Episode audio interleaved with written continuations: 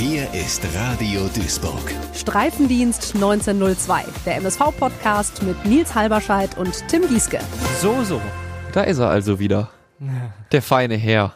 Einfach mitten im Jahr mal Urlaub nehmen. Freizeit haben.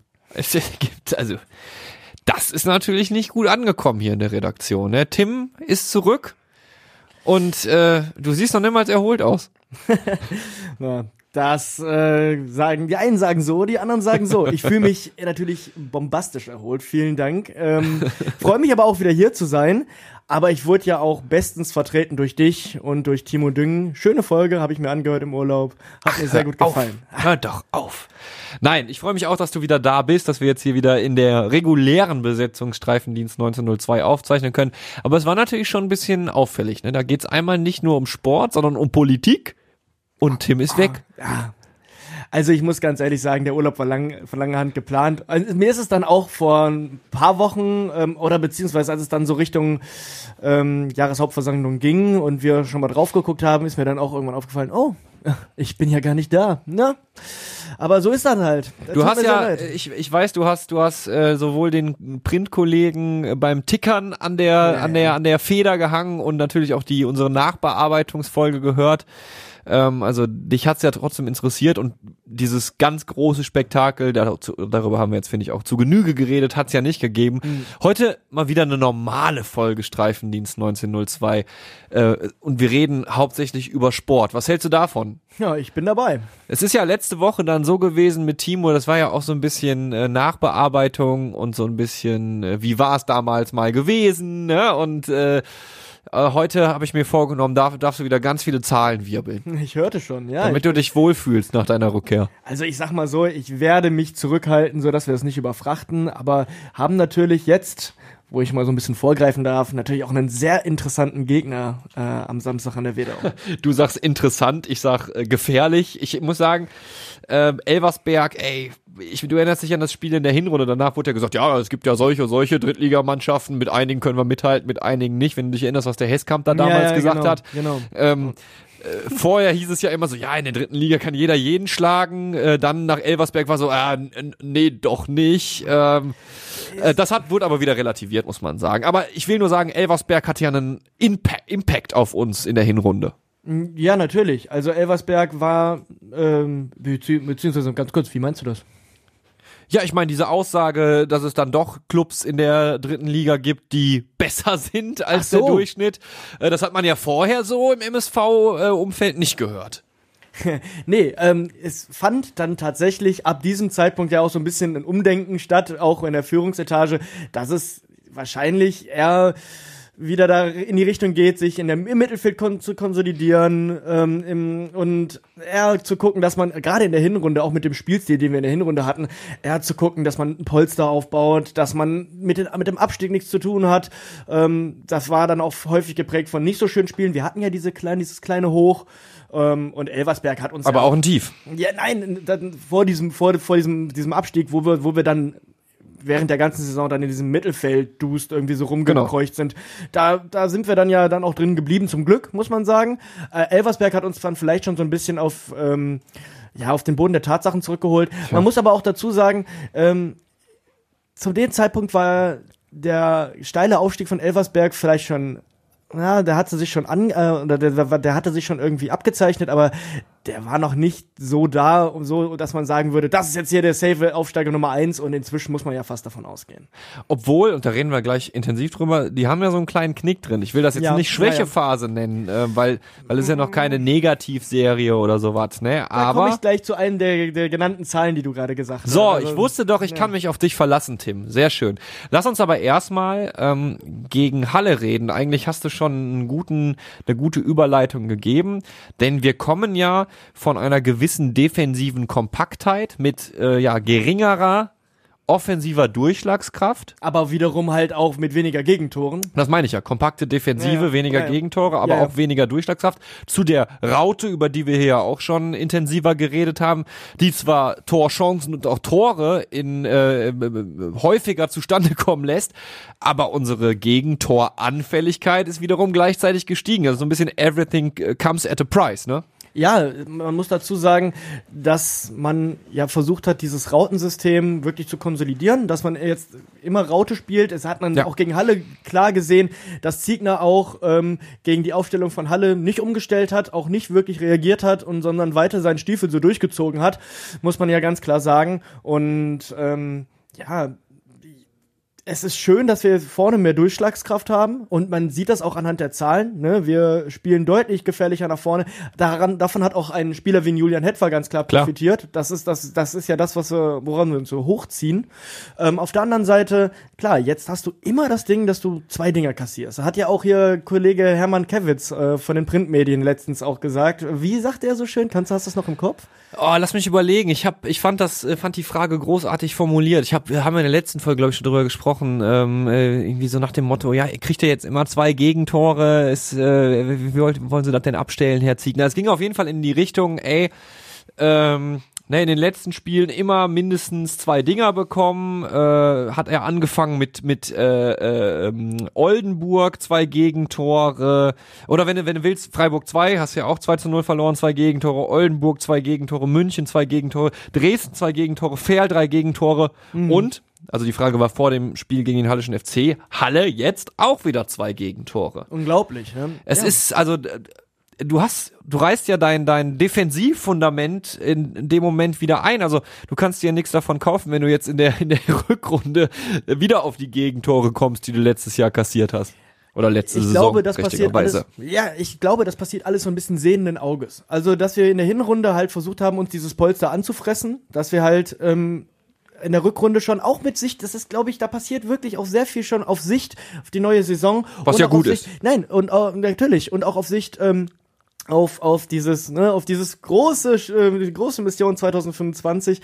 ähm, dass wir ähm, einen Spielstil versuchen ähm, ja zu wie soll man sagen einen Spielstil so weiterzuentwickeln, dass der auch in der neuen Saison ähm, fruchtet direkt. Und das heißt auch, dass man, wenn man sehr eingespielt ist, eventuell nicht viele neue Spieler braucht, um das Ganze wieder loszutreten, sondern in ein vorhandenes, gesundes, funktionierendes Spielsystem äh, Leute integrieren kann. Das Ding ist, du sagtest es so schön, everything comes with a price. Es ist so, am Anfang der Saison haben wir Punkte angefressen, dann wurde umgestellt so ein bisschen und es wurde halt gesagt, wir, es wurde halt mehr riskiert. Und es wurde halt umgeworfen, diese defensive Sicherheit, um so ein bisschen zu gucken, was können wir auch nach vorne entwickeln.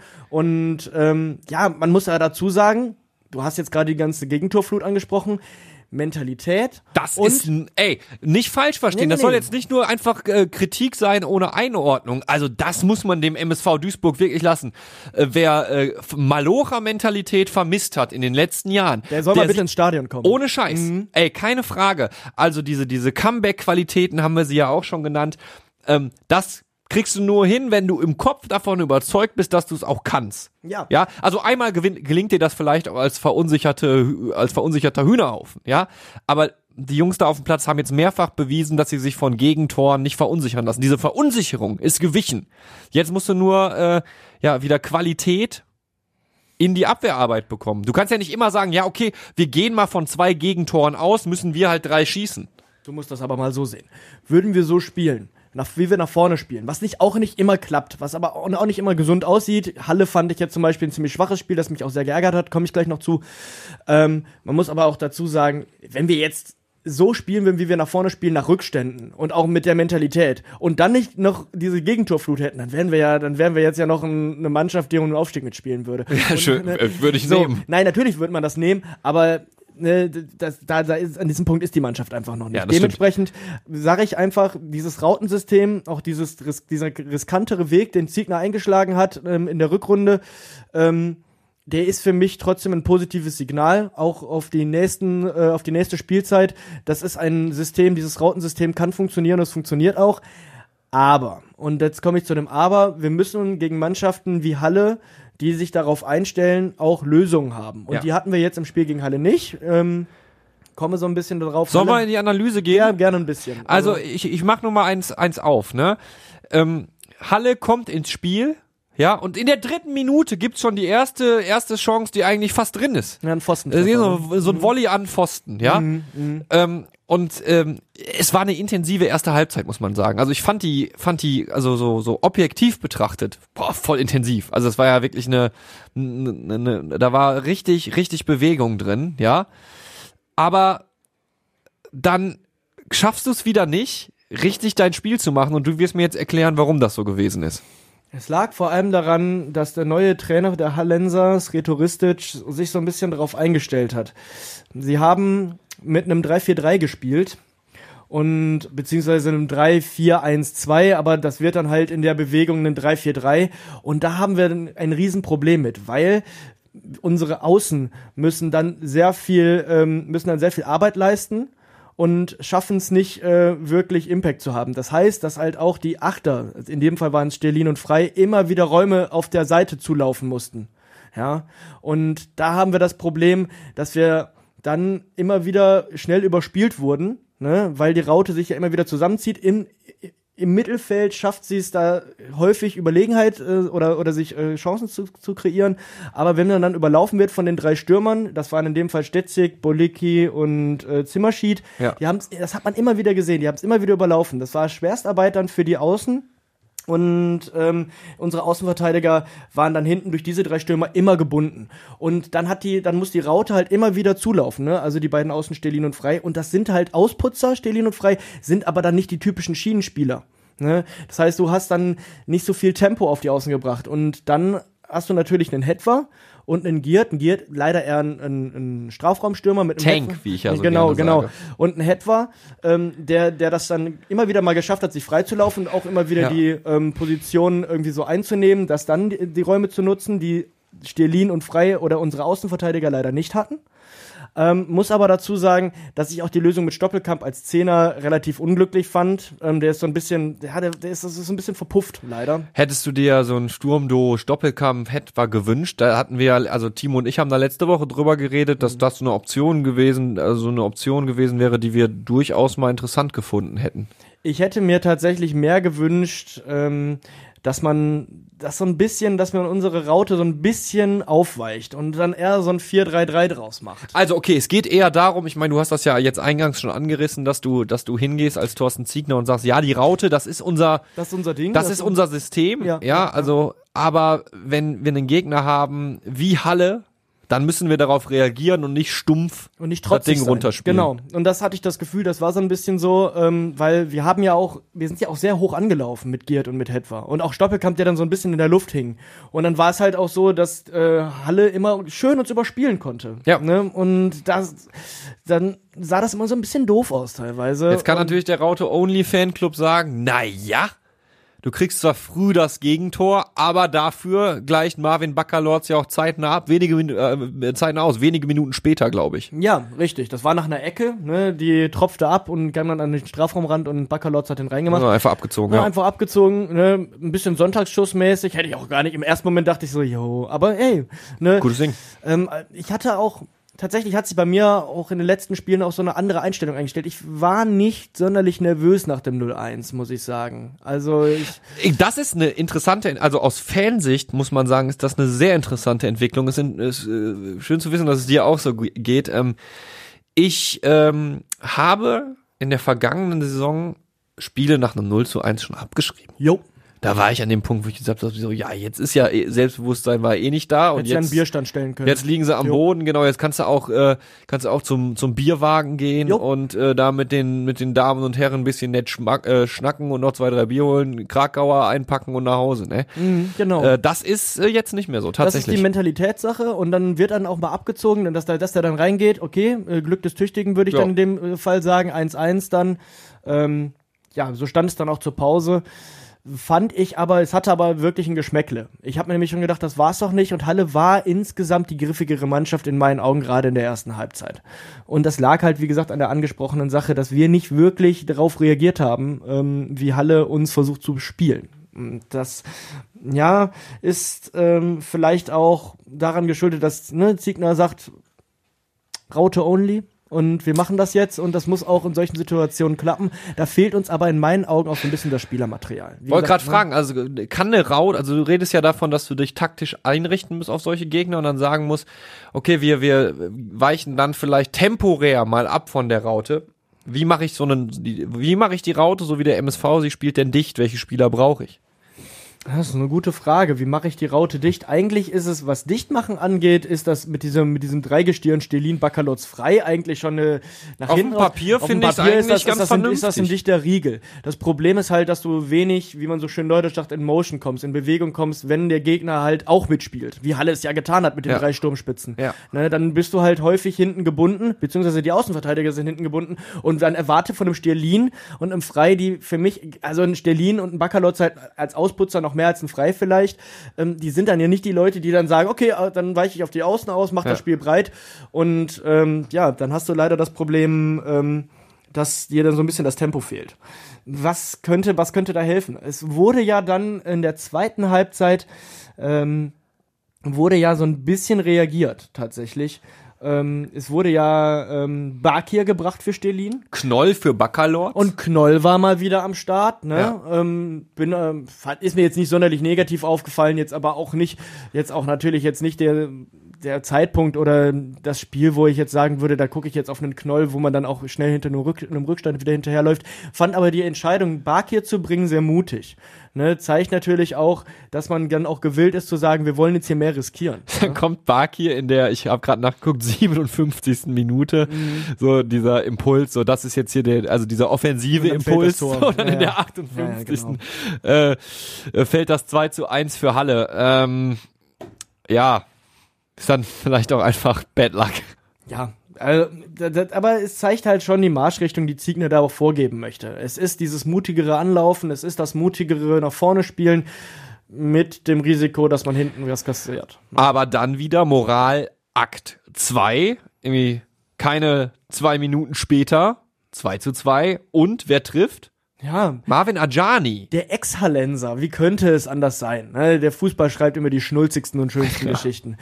Der Mann, ähm, der, glaube ich, auch von Thorsten Ziegner in Halle damals groß gemacht wurde, trifft gegen seinen alten Verein. Einziges Saisontor. Ja, erstes Saisontor von ihm.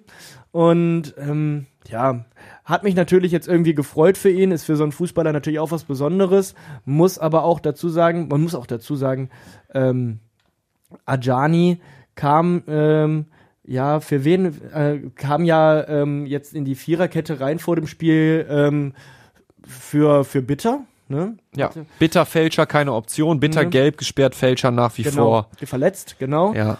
Ähm, da als ich das an der Aufstellung sah, dachte ich mir so, oh, hm.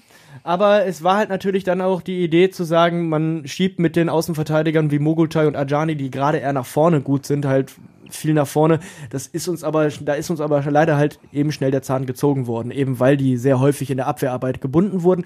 Hat sich dann ja letzten Endes doch ausgezahlt. Ich möchte aber auch dazu sagen, ähm, dass ich glaube, Schrägstrich hoffe, es tut mir wirklich leid, dass Marvin Ajani nächste Saison einen anderen Arbeitgeber hat. Also das war so ein bisschen, für mich ist das, ist das sehr, ist das eine schwierige Personalie. Ich finde den nach wie vor gut. Ich finde, der hat aber bei uns, um das mal ganz kurz anzusprechen, ähm, der hat bei uns schrecklich stagniert. Ich habe den bei Halle damals gesehen und als er, und fand den genial.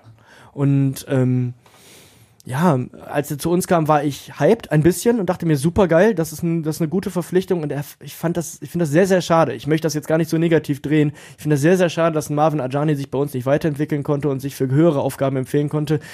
Jetzt ähm, glaube ich auch nicht, dass äh, Ajani für bei uns ähm, weiterhin eine Zukunft hat ich glaube, dass das ein guter Fußballer ist, aber äh, ich meine, äh, wie du wie du schon beschrieben hast, unglücklich für den MSV. Ne? Viele viele Spiele, wo er wirklich ein paar Kollegen von mir nennen ihn immer Holzbein schon. Das ja. willst du natürlich als Drittliga-Fußballer nicht sein, ne? Nee, klar. Äh, wenn wir von Ajani nochmal weggehen und ja, uns die letzten 30 Minuten dieses Spiels angucken, ja.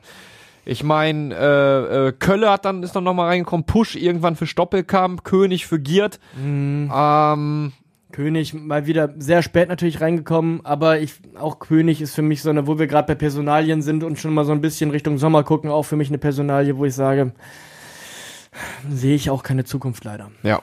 Konnte sich nicht so richtig beweisen, hatte ja ne, ne, ne, durch Corona und das Ja, ist ja das wenig Einsatzzeiten, ne, aber er muss ja dann auch im Training nie die Leistungen gezeigt haben am Ende des Tages, wo dann so ein Thorsten Ziegner plus Team sagt, yo, du kriegst jetzt mal deinen Startelf-Einsatz. Ja. Äh, gilt ja nicht mehr für Julian Hetwer und äh, wenn man Halle abschließen will, dann muss man über ihn sprechen, denn der hätte das Ding noch machen können. Es ist, also Julian Hetwer macht mir Spaß in den vergangenen Wochen, ne? Mhm, Aber er braucht viele, viele Chancen nach wie vor. Und ähm, ja, wurde von Freier bedient in der Nachspielzeit und äh, ist dann im 1 zu 1 gegen den Torwart nicht durchgekommen. Ähm, ja, es ist bitter. das sind, es ist, es ist bitter, klar. Aber äh, der Junge macht sich. Vielleicht braucht er noch seine zwei, drei Tore und wird dann kaltschnäuzig. Aber das fehlt ihm definitiv noch, die Kaltschnäuzigkeit. Gegen Oldenburg fand ich das überragend. Da dachte ich so, oh, wow, sehe ich hier denselben Hetfer, wie, wie, wie, wie wir ihn kennen. Ähm, es, ich habe so ein bisschen Angst, dass sowas an, man sieht das in jeder Aktion, dass das an dem ja nagt. Ne? Boah, ey, ohne Scheiß, wie oft der in Halle den Rasen verkloppt hat nach Abpfiff auch oder Ja, nach ja. seiner vergebenen Chance, ne? Ich sag dir, die haben jetzt die Greenkeeper, ne? Die haben da jetzt noch Löcher zu stopfen, weil der bis aufs Grundwasser durchgeboxt hat, den Platz. Also, äh, das nagt, also ja, das sieht man dem hat Jungen man auch schon gegen Ferl die ganzen vergebenen Chancen. Ja, das war ja, jetzt, das zog sich jetzt ja so durch, ne? wie er dann das Trikot bei den Kopf zieht Ja, und sich und sich zerfleischt. Finde ich aber erstmal sehr sympathisch, muss ich sagen. Natürlich, das, das zeigt ja auch den Willen. Und ich hoffe aber einfach, dass er sich davon nicht beirren lässt. Ich hoffe wirklich einfach, dass er weiter an seinem, äh, an diesem guten Lauf, den er hat, festhält. Weil, wie gesagt, die, Chancen, die er sich erarbeitet, die musst du dir auch erstmal so erarbeiten, die Ja. Laufwege. Und das stimmt mich positiv. Und auch Ziegner hat ihn ja nach dem Spiel in Schutz genommen. Ja, und das ist auch vollkommen richtig so. Ich meine, der, der, der Typ äh, ist immer noch blutjung, der findet jetzt langsam seinen Weg. Und ähm, ich hoffe einfach, dass er dieses, dieses Päckchen, ähm, wie soll man es nennen, Druck, was er trägt, diese, diese, diese, ja, was Kaltschnäuzigkeit halt verhindert, ne? Dieses sich zu viele Gedanken machen. Das ist, glaube ich, ne, wenn du dir dann als, als Offensivspieler auf dem Weg alleine zum Torwart noch zu viele Gedanken machst, das ist das, was dich hemmt. Und ich hoffe, das kann der Schritt für Schritt ablegen, weil ähm, ich glaube, es gibt kein, ka kaum einen MSV-Fan, der sagt, der Junge hat uns in den letzten Wochen keinen Spaß gemacht. Abseits von den vergebenen Chancen. Ähm, Ich würde gerne mit dir noch ganz kurz über die rote Karte für Redemann sprechen. Ach, hör mir auf. Also ganz ehrlich, war das ist das doch generell die Schiedsrichter. Wir haben gar nicht über die Schiedsrichterleistung gesprochen. Da kann man Michael generell, Bacher, es war unter aller da Kanone. kann man, da kann man äh, über einige Dinge noch reden. In der ersten Halbzeit hätten wir zum Beispiel auch eine Elfer bekommen müssen. Ja, da das gab es ein Handspiel. Ein Ja, ungeahndetes, ne? Guck mal, das habe ich schon wieder fast verdrängt, wie schlecht die Schiedsrichterleistung war. Und das ist ja noch, noch niemals in eine Richtung gekippt. Du kannst ja jetzt nicht sagen, hier Schieber, Schieber, Schieber, der hat die eine Mannschaft oder die andere übervorteilt. Das war einfach schlecht ja, der war gepfiffen. beidseitig beschissen. Ja, Das richtig. war einfach schlecht gepfiffen. Ähm, ja, diese rote Karte, gut, dass du es ansprichst. Jetzt kann ich mich nochmal richtig aufregen. Da war ich nämlich wirklich wütend. Einfach weil, weil, ich meine, du hast da die Verantwortung, dass das Spiel vernünftig läuft, ja? Und das verzerrt doch das, was sportlich passiert, wenn du so eine Kackpfeife da lieferst. Ja, und diese rote Karte, Ich meine, nehme ich, aber ja, ja, ja, dann, dann hast du natürlich, in dem Moment haben wir natürlich als, als MSV-Fans einen Vorteil. Aber wie kann man das als Tätigkeit pfeifen? Wie soll das denn passieren? Wie, in welcher Welt? Der hat doch, das war ja noch niemals ein richtiger Schubser. er hat den geschubst. Ja, das war ein Stoß vielleicht. aber der Schubser, So, ein- so ein leichter Stoß, der hat sich ja aus dem Klammern befreit. ja, es, ich fand eine, eine schon in der, ich weiß nicht, ob es noch in der ersten Halbzeit war, es gab eine Aktion, wo der Hallen, wo ein Hallenser den Ball gegen Stoppelkamp, meine ich, war es, spielt, aber auch Stoppel der Länge nach umsetzt. Ach so, die Nummer, ja, Ne? wo er er für für Halle Halle. gepfiffen hat. Ja, ja, ja, ja. Ey, ich, ja. Da habe ich schon gedacht, alles klar. Und Michael Bacher ist einfach auch schon ähm, häufiger negativ aufgefallen in Spielen. Ich finde, der ist absolut unter aller Würde, der Typ. Also, tut mir leid. Ähm, ich hoffe, dass wir den diese Saison nicht nochmal irgendwie kriegen müssen. Ja. Mir tut auch jede andere Mannschaft, auch in der zweiten Liga, da pfeift er ja auch. Tut, er mir, tut mir leid, wenn der ähm, ja pfeifen, wenn der Ey, pfeift. ganz ehrlich, ich, ich weiß, das ist voll äh, Schubladendenken und, und Klischees und so, ne? Mhm. Aber wenn ich so rote Karten sehe, ne? Dann denke ich direkt zwangsläufig Wettmafia.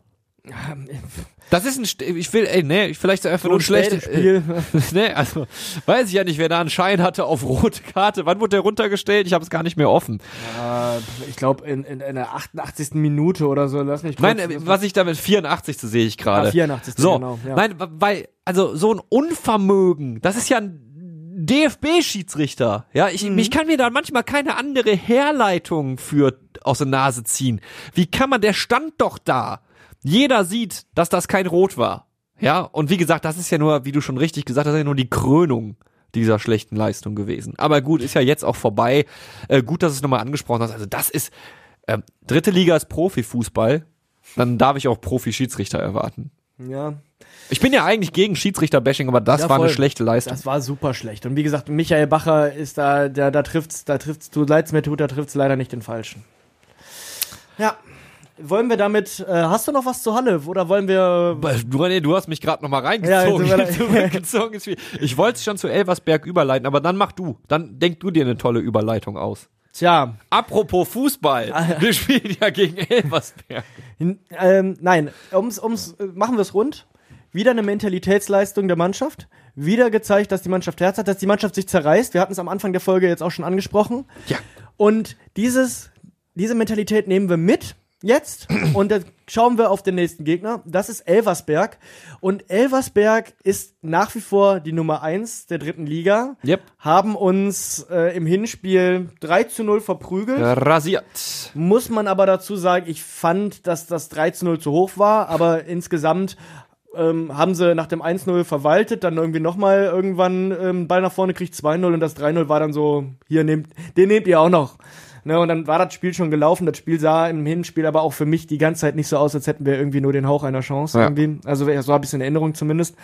Ja, und jetzt kommt eine Mannschaft ähm, zu uns an die Wedau, der zwar, wie gesagt, noch Tabellenführer ist, aber in der letzten Zeit doch tatsächlich federn lassen. Ja, wir haben ja immer davon geredet, wann kommt der Victoria Berlin Einbruch. Wir haben ja äh, also zumindest spekuliert, vermutet, äh, naiv wie wir sind, dass äh, das irgendwie in der laufenden Hinrunde noch passiert. Es ist definitiv nicht passiert. Die der Erfolg spricht für Elversberg.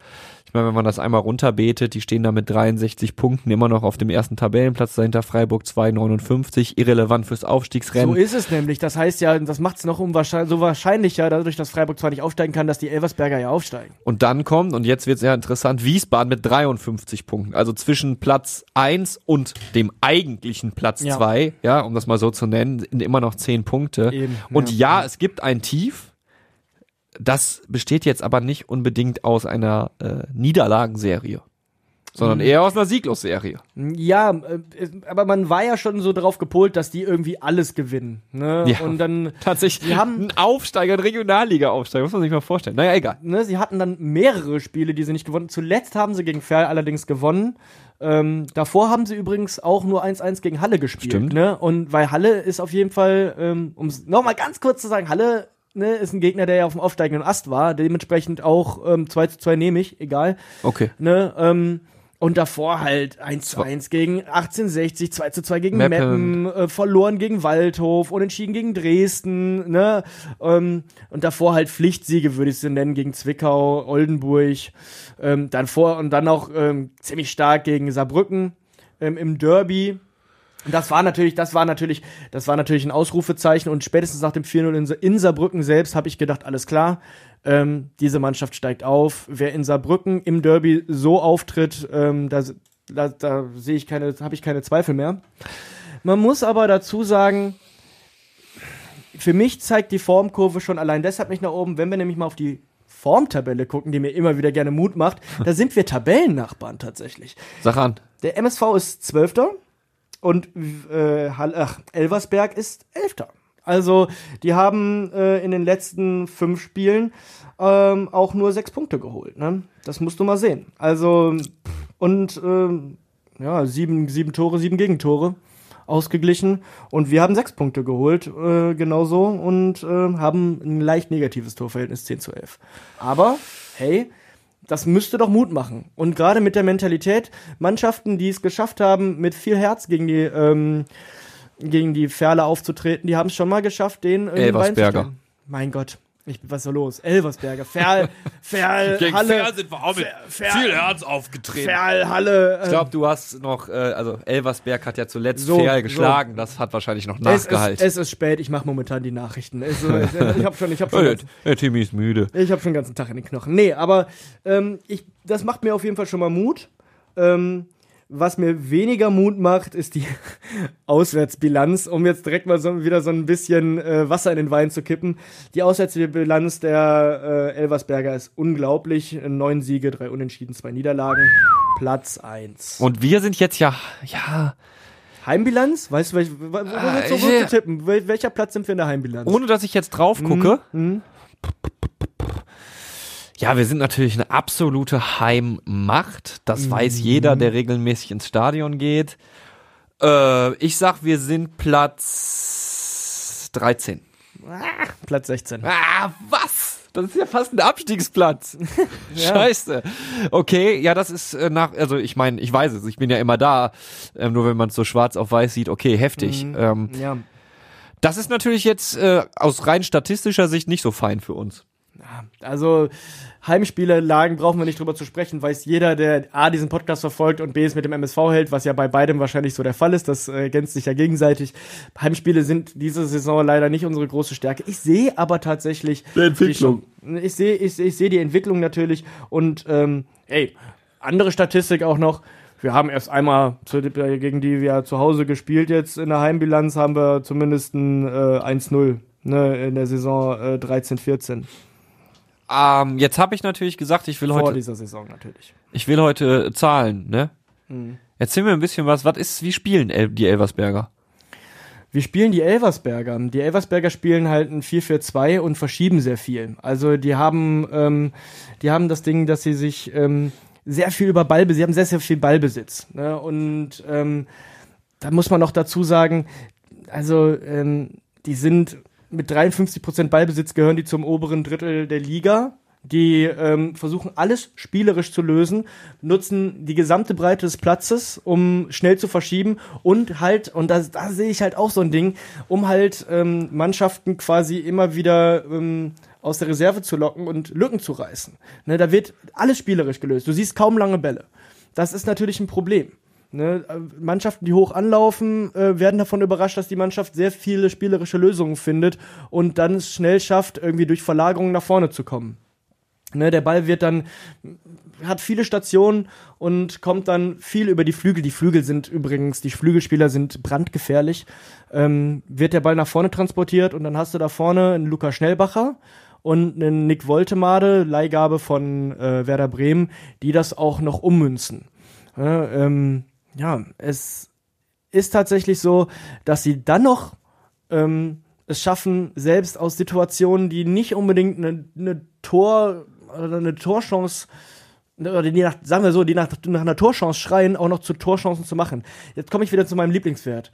Der Expected Goal Wert. Ah, ich wusste es. Kaum ist er wieder da, reden wir über Expected Goal Wert. Aber okay. Ist, der ist Expected ein- Goal Wert ne, ist, Räum ich dir ja ein. ist 58.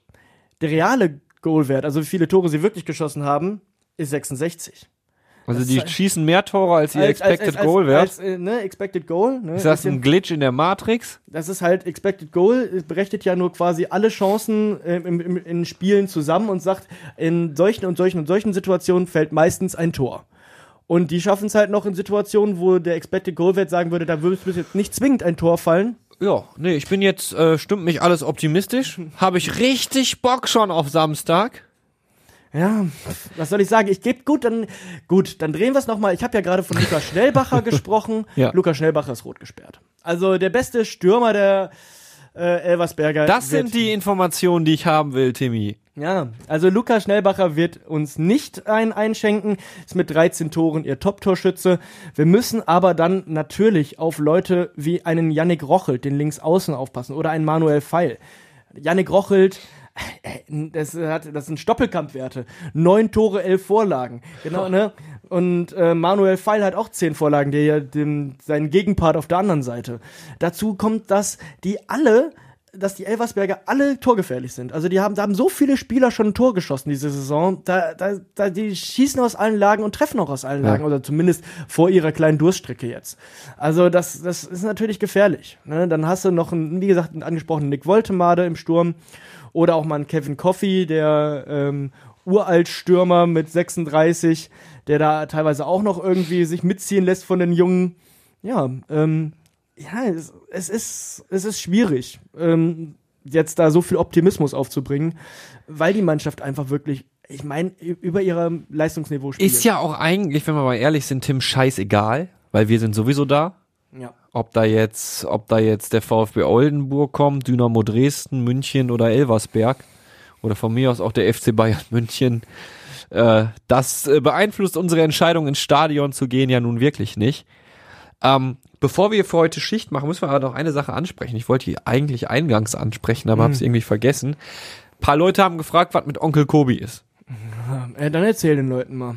Also wir haben ein Problem und vielleicht könnt ihr dabei helfen. Also euer Feedback ist da immer gerne auf allen möglichen Kanälen, Facebook, Instagram, einfach bei Radio Duisburg schreiben, äh, sehr gerne gesehen. Äh, Onkel Kobi erklärt den nächsten Gegner, hieß ja das Format. Und äh, ich weiß es nicht, ich finde es langweilig, immer den gleichen Onkel Kobi zu spielen. Also wir würden jetzt nochmal einen Elversberger Onkel Kobi spielen, den es ja eh schon gibt. deshalb haben wir überlegt, das Format so ein bisschen umzumünzen. Meine Idee wäre, Onkel Kobi erklärt Dinge, die die Fans bewegen oder so. Ne, dass man einfach so banale Dinge auch mal aus dem Stadion erklärt. Irgendwie, warum ist Block I ein Klo immer überflutet? Oder sowas. Mhm. Also nur mal rumzuspinnen. Oder warum sind die Pfandbecher immer in der zweiten Halbzeit dann doch aus? Irgendwie, dass man sowas versucht, humoristisch aufzugreifen. Äh, und wir, also es gibt ihn noch, er ist ja hier auch, macht ja auch den Nachmittag, die Nachmittag, also nicht Onkel Kobi, sondern Gott sei Dank Jens Kobiolke macht ja den Nachmittag bei Radio Duisburg.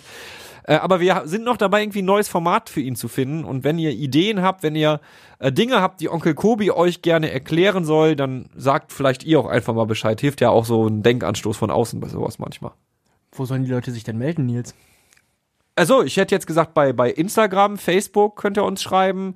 Äh, ihr findet auch die Radio Duisburg WhatsApp-Nummer auf unserer Homepage. Ihr könnt eine E-Mail schreiben an studio.radioduisburg.de oder ihr klingelt bei Tim zu Hause an um drei Uhr nachts. Der freut sich auch immer über immer Feedback. Gerne, immer gerne, natürlich. Ähm, ja, das wären die so die gängigen Wege. Ähm, wie gesagt, sehr, sehr, sehr gerne. Und äh, dann arbeiten wir daran, dass Onkel Kobi demnächst wieder was erzählt, weil ich vermisse es ja auch.